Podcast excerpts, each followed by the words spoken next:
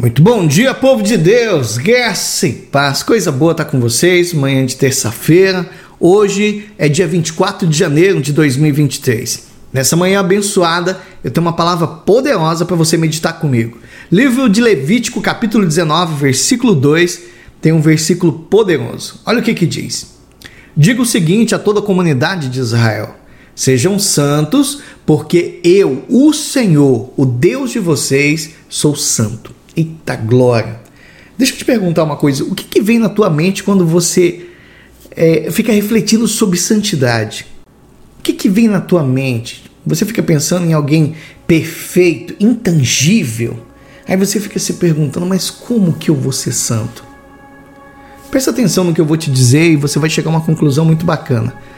Em toda a história de Israel, a santidade ali para o povo foi crucial, porque, conforme era a santidade do povo, assim também era o estado daquela nação. A força espiritual, a força política, ela parecia ali que eles andavam de mãos dadas. Nos dias do rei Josafá, Judá, lá em 2 Crônicas, capítulo 20, do versículo 1 ao 27, você pode estar lendo lá, vai ser muito bacana.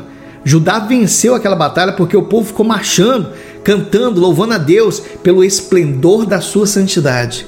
Então, quando a gente para para pensar em como ser santo, como Deus é santo, a gente precisa considerar uma boa notícia. Guarda isso no teu coração. Deus, ele quer compartilhar a santidade.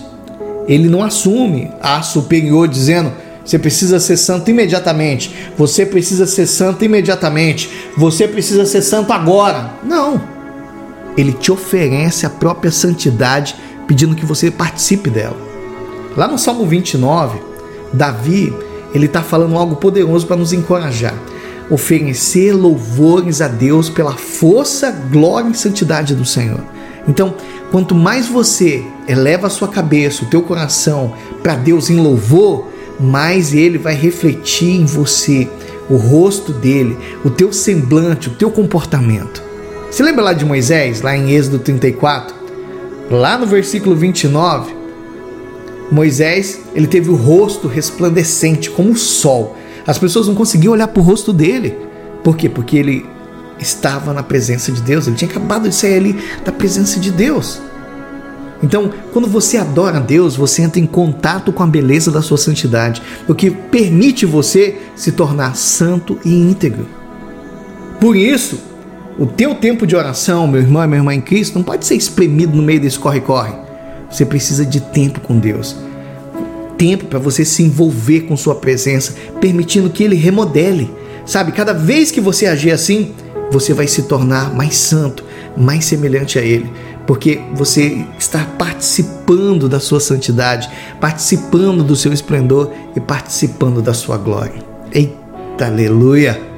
Amados, para e medita em Levítico capítulo 19, do versículo 1 ao versículo 10. Vai ser poderoso demais. Vamos orar? Feche seus olhos por um instante. Senhor Deus, muito obrigado. Obrigado por essa vida, Pai, que está orando comigo. Nós recebemos, Senhor, o alimento nessa manhã que é a tua palavra. E eu quero te adorar, Senhor, neste momento pela tua grandeza, pela tua bondade. Nos ajuda, Senhor, a nos revestir da beleza da tua santidade enquanto a gente passa um tempo na tua presença. Nos capacita, Pai, a nos tornar mais semelhante a ti, de modo que a tua santidade me complete. Eita glória! E você que crê, diga que assim seja, para a glória de Deus.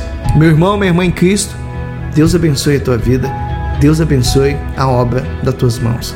Então, Quanto mais você se aproxima de Deus, quanto mais você está envolvido ali no louvor, na oração, na presença de Deus, mais você participa da santidade do Senhor e você se torna santo e íntegro.